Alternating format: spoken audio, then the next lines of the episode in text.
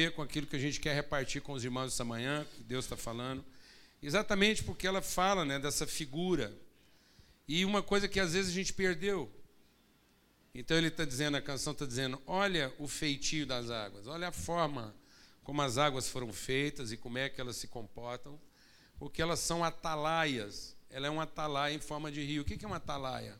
O atalaia é aquele que proclama, é aquele que anuncia, é aquele que avisa, é aquele que alerta. Então, às vezes, nós vamos perdendo tanta sensibilidade que a gente deixou de ler e ouvir a voz de Deus na forma como Ele quer se comunicar com a gente. Então, eu queria ler com você um texto que está lá em Gênesis, no capítulo é, 3 de Gênesis. E diz assim: Vendo a mulher que a árvore, 3 verso 6, vendo a mulher que a árvore era boa para se comer, agradável aos olhos e desejável para dar entendimento, tomou do fruto e comeu, e deu também ao seu marido, e ele comeu. Abriram-se então os seus olhos, os olhos de ambos se abriram, e percebendo que estavam nus, coseram folhas de figueira e fizeram cintas para si. Quando ouviram a voz do Senhor Deus, que andava no jardim pela viração do dia, esconderam-se da presença do Senhor, o homem e a sua mulher, por entre as árvores do jardim.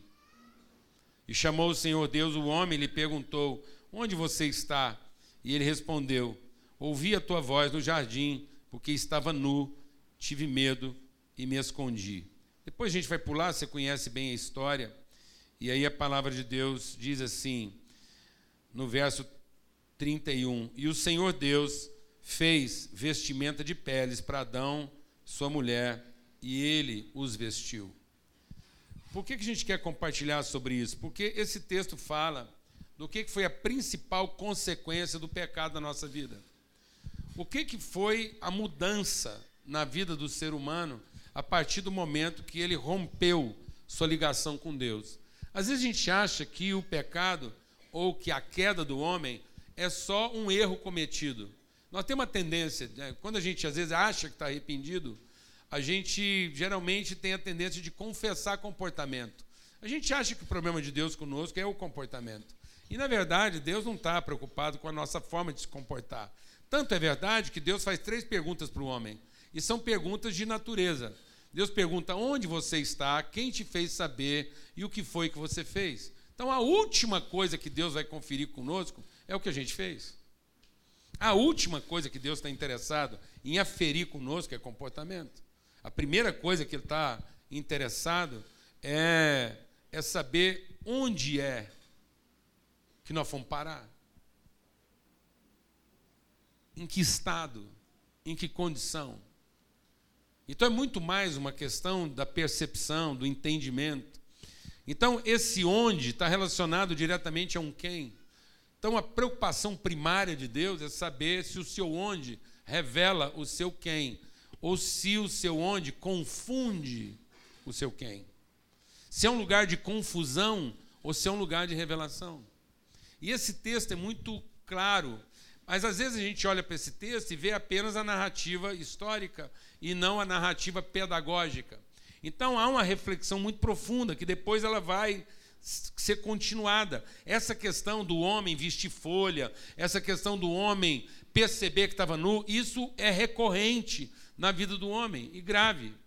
Porque a primeira consequência e mais grave, e se não a primeira, talvez a consequência mais grave, foi a sensibilidade do homem em perceber as coisas como de fato elas são, a partir da sua identidade, natureza e propósito. Então é interessante que a palavra de Deus diz que os olhos do homem foram abertos. Ora, então o homem era cego? Não, o homem via. Então o homem não avaliava a partir daquilo que ele enxergava. Não era necessário ele enxergar, porque o homem definia a partir do seu aspecto subjetivo invisível. Então não era o aparente. A palavra de Deus diz que Deus nos fez para ser uma imagem segundo uma semelhança. Então, o que caracteriza nossa identidade em relação com Deus não é a aparência, não é o que se enxerga, mas é o que se vê. É o subjetivo, é o não visível. E a partir do momento que o homem caiu, ele passou a ter olhos para o visível e não para o invisível.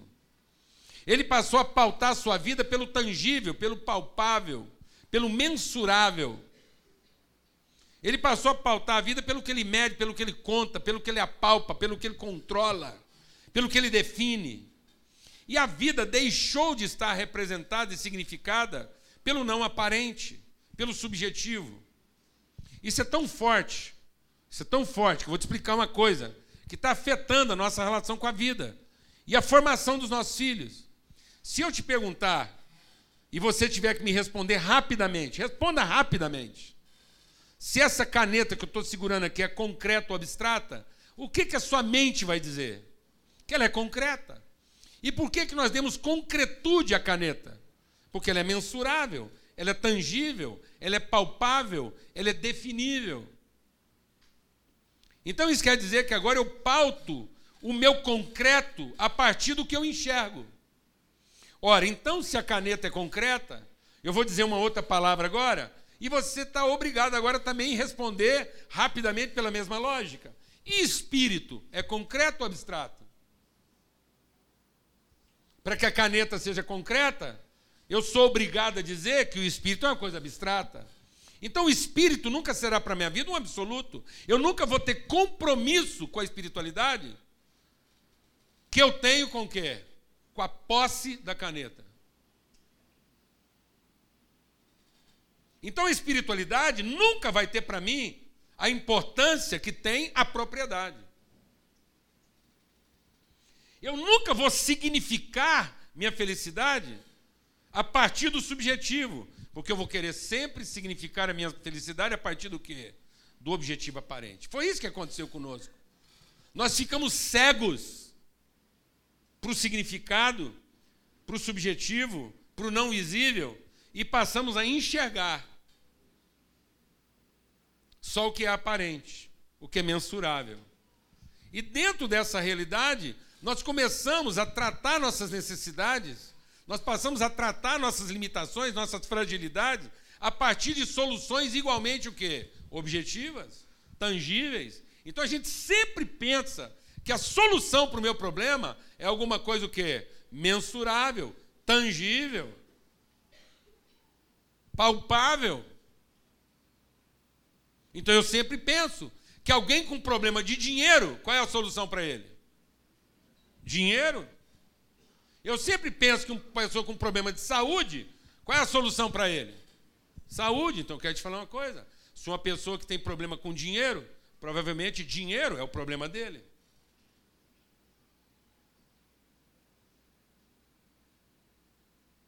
Então, se uma pessoa vê na falta de saúde problema, Saúde é o problema dela.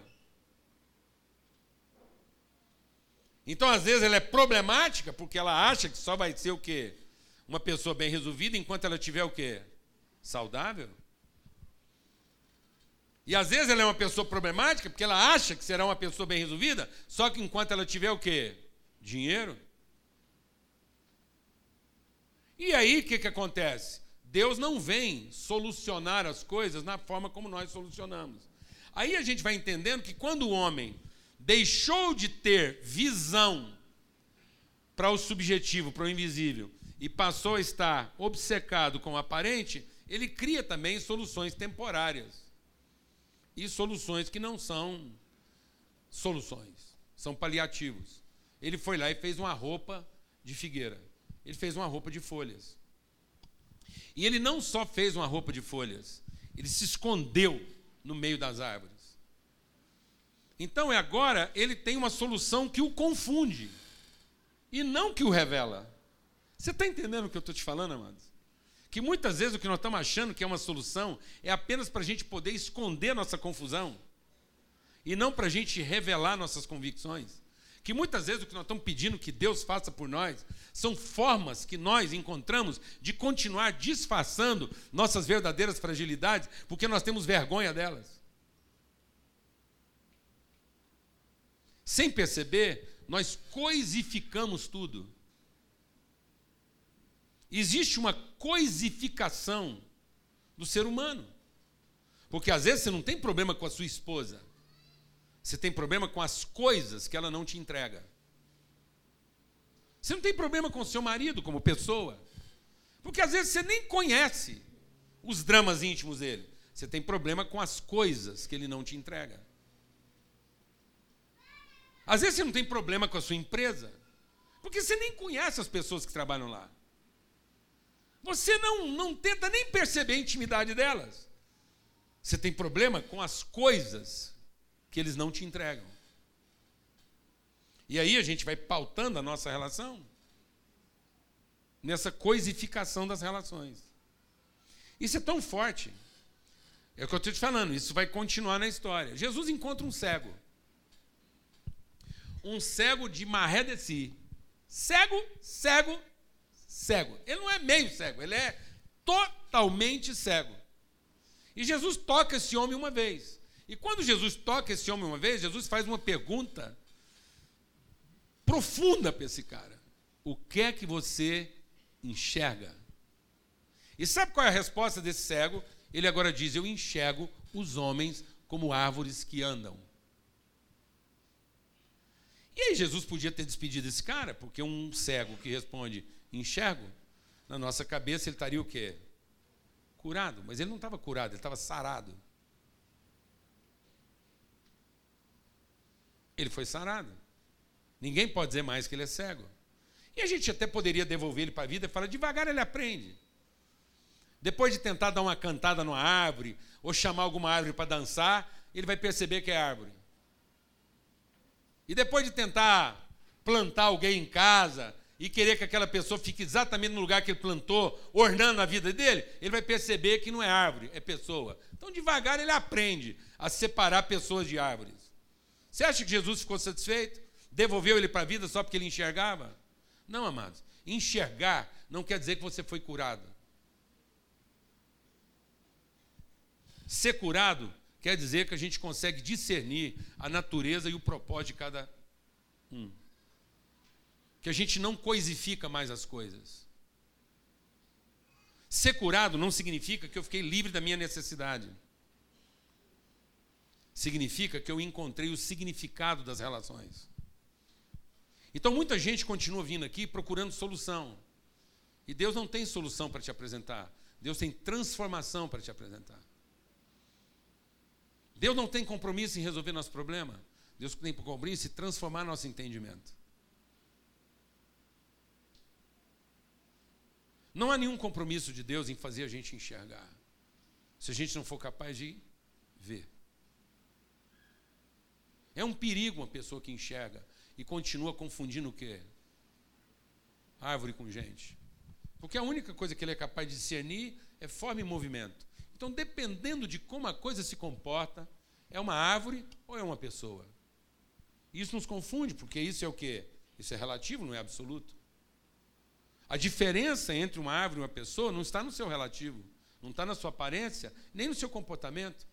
A diferença entre uma árvore e uma pessoa está no seu absoluto, no que define a sua natureza, a sua identidade, o seu propósito. Nós vamos chegar lá, presta atenção. Isso é tão grave isso é tão grave que Jesus, um dia passeando, teve fome.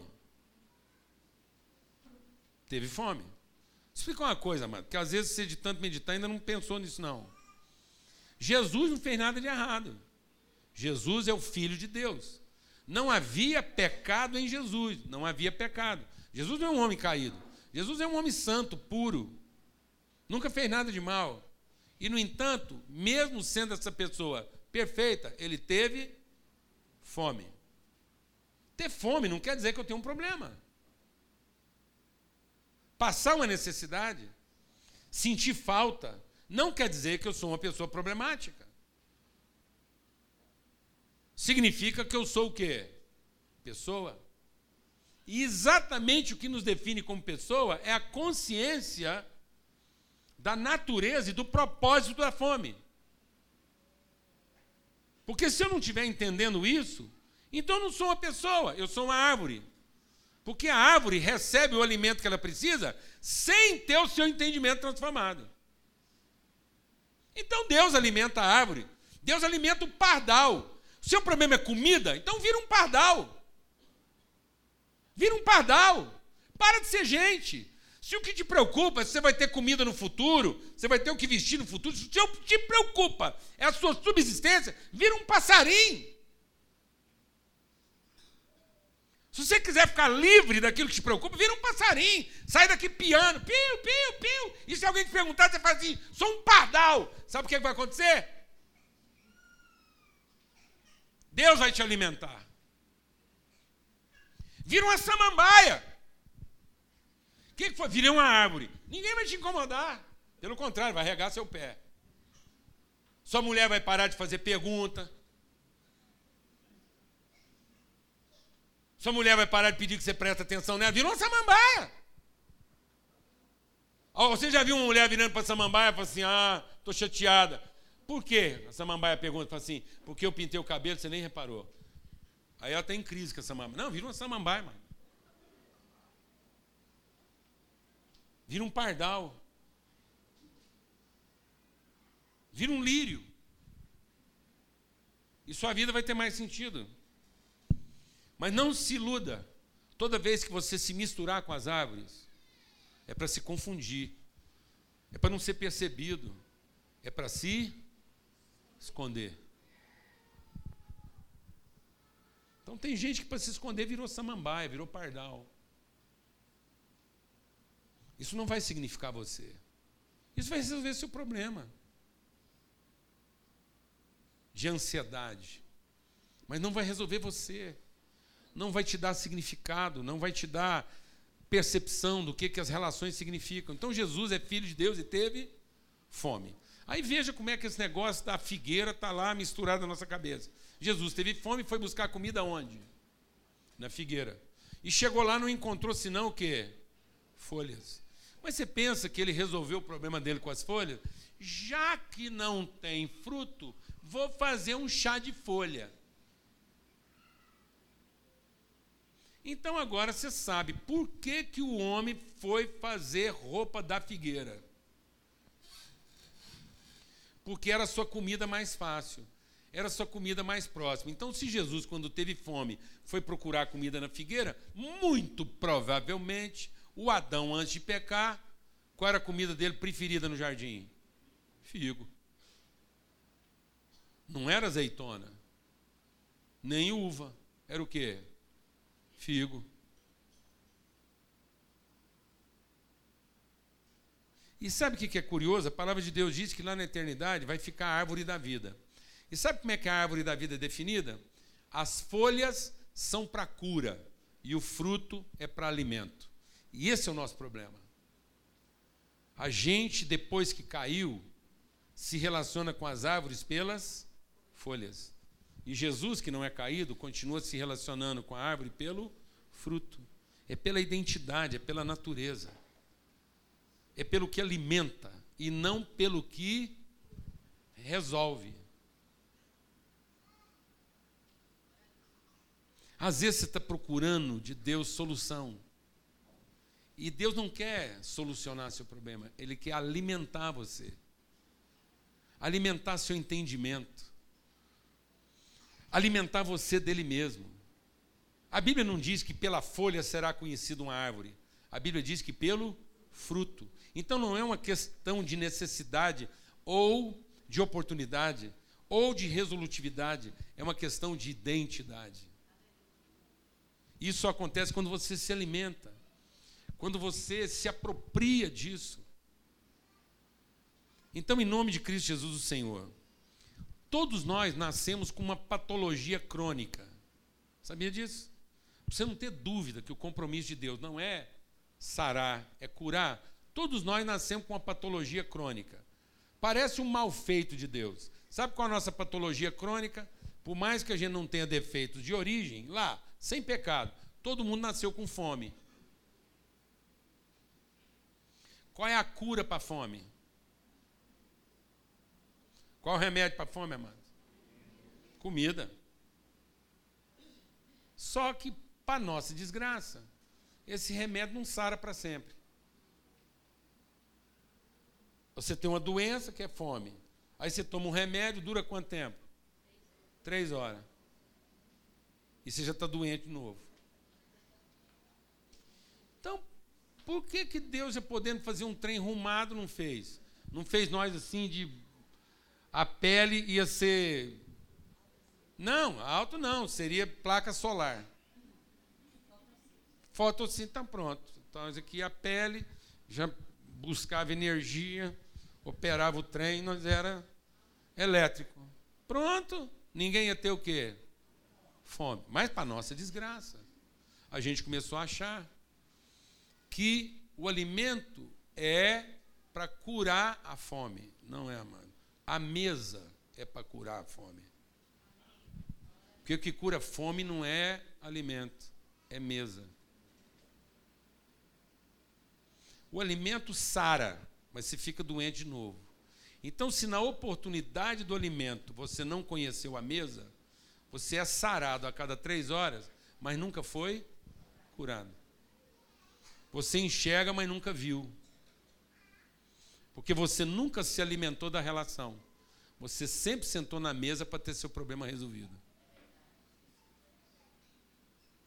E como você sempre sentou na mesa para ter seu problema resolvido, você olha para sua esposa e ela não é uma relação. Ela deveria ser a solução dos seus problemas.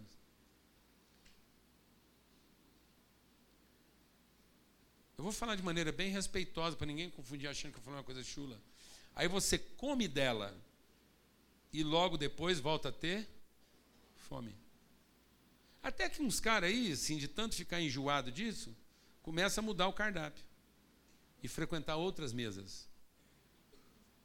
E para bom entendedor, pinga a letra. Porque são pessoas que estão interessadas em quê?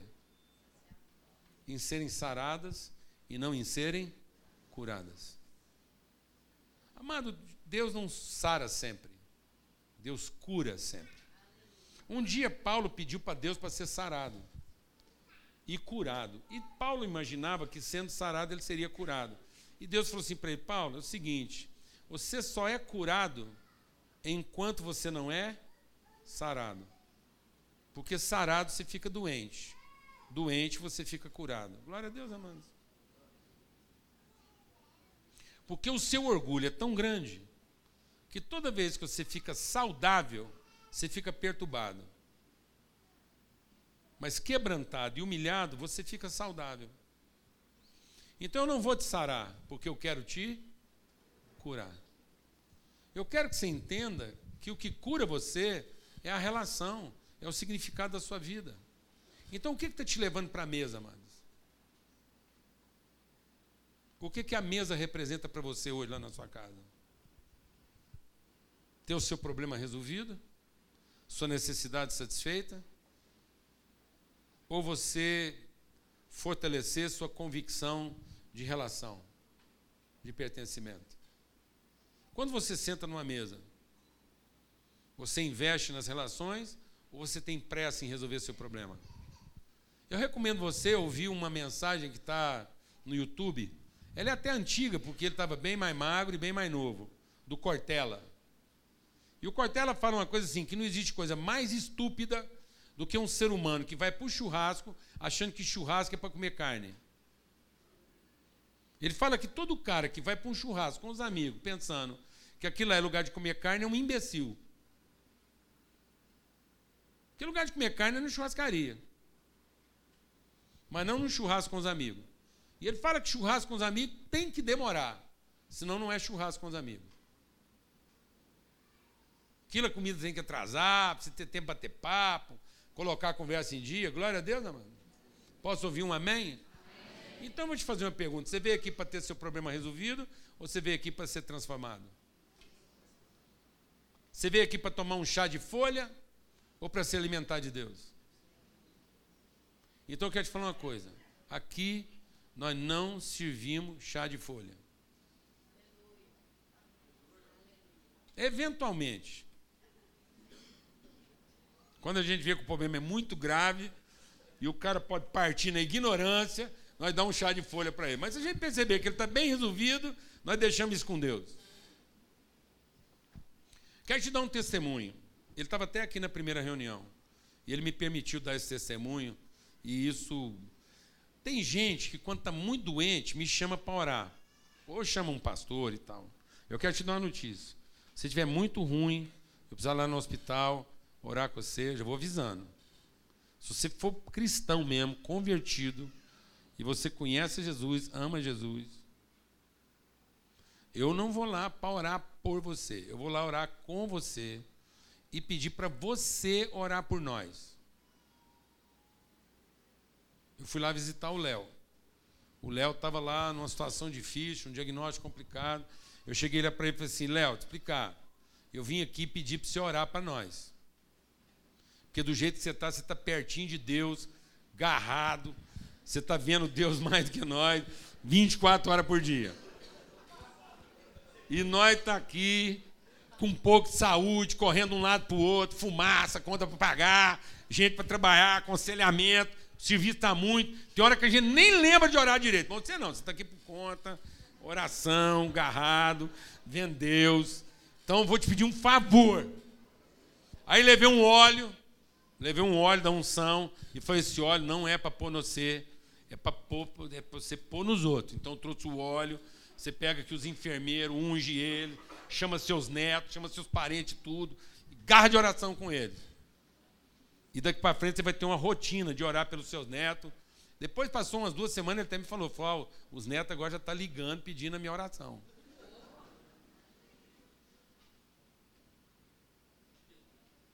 Amém, irmãos? Jó. Jó entrou num perrengue lascado. Tudo na vida do Jó deu errado. Foi uma quebradeira, o negócio dele foi dando errado, e destruição, foi perdendo o negócio. Aí os filhos morreram, família destruída. E para azar dele, a mulher dele não morreu, mas ficou nervosa, com raiva. Pensa, pensa, o que, é pior do que uma mulher morta? É uma mulher nervosa, com Deus. E aquela mulher naquela falação, por que, você não blasfema? Por que você não briga com esse Deus? A culpa é dele e aquele negócio. A vida do cara só piorando. Os amigos não ajudavam, não davam um conselho, prestava. Aí Deus falou assim com Jó: falou, Jó, é comigo. Você está querendo um chá de folha? E é comigo. Não é o seu problema resolvido, é você, Jó. Não é o seu quê, não é seu como, é seu quem. É você, Jó. É nós dois aqui. É o significado da sua vida. E o que, que Deus orientou e o que, que o Jó foi fazer? Foi orar pelos amigos. O cara foi sarado? Não, ele estava lá raspando a ferida dele com telha e orando pelos amigos. Quebrado, precisando de favor e orando pelos amigos. E sabe o que aconteceu? A vida de Jó se tornou muito melhor do que jamais foi. Porque Deus se recusou a sarar Jó antes de curá-lo. Glória a Deus, amados. Recebe isso. A mesa não é para comer apressadamente o pão. Toda vez que você olhar para uma coisa que Deus está te dando e achar que ela é para resolver o seu problema, você vai comer rápido e vai ter fome de novo. Mas toda vez que você entender que Deus permitiu um desafio, uma dificuldade, para produzir uma transformação de entendimento e um encontro entre pessoas, que na verdade não quer que você se esconda no meio das árvores, mas ele quer que você viva entre as pessoas. Amém. Não confunda a sua vida com uma samambaia.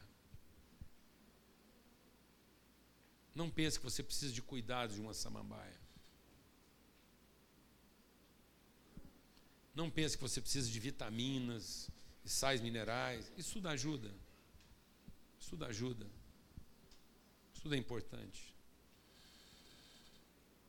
Mas se o nosso entendimento não for transformado, isso está só nos deixando ainda mais doentes, mais perturbados e mais confusos, misturados entre as árvores. Amém, amados? Nós vamos compartilhar a ceia juntos hoje. E sem dúvida alguma, qualquer tanto de comida não vai curar você. Mas um pequeno pedaço de pão repartido pode curar você. Toda comida do mundo sara você por três horas, mas não cura você. Mas um pequeno pedaço de pão compartilhado cura você. Amém, amados? A comunhão cura você. Então entenda que isso aqui não é para a gente vir aqui tomar chá de folha. A gente vem aqui para ter relacionamento uns com os outros, para construir relações, para conhecer pessoas. A gente se encontra aqui para deixar de ser árvore. A gente vem aqui para tirar nossas fantasias. Tem muita gente fantasiada de árvore. Tem muita gente fantasiada de soluções paliativas. E nós não queremos soluções paliativas. Nós queremos cura. Nós queremos transformação. Então você pode ir pegando seu pão aí e repartindo com alguém. Compartilha com alguém, às vezes com alguém que você nunca compartilhou antes. Às vezes você já esteve perto de alguém a vida toda, mas nunca comungou com alguém. Às vezes até sua esposa mesmo. Às vezes vocês já comeram juntos, mas não ofereceram pão um para o outro. Alguém aqui sabe o que eu estou falando não?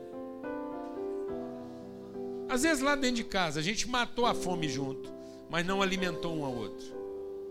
Amém? Então você tem liberdade, sai do seu lugar, vai abençoar alguém, vai repartir seu pão com alguém.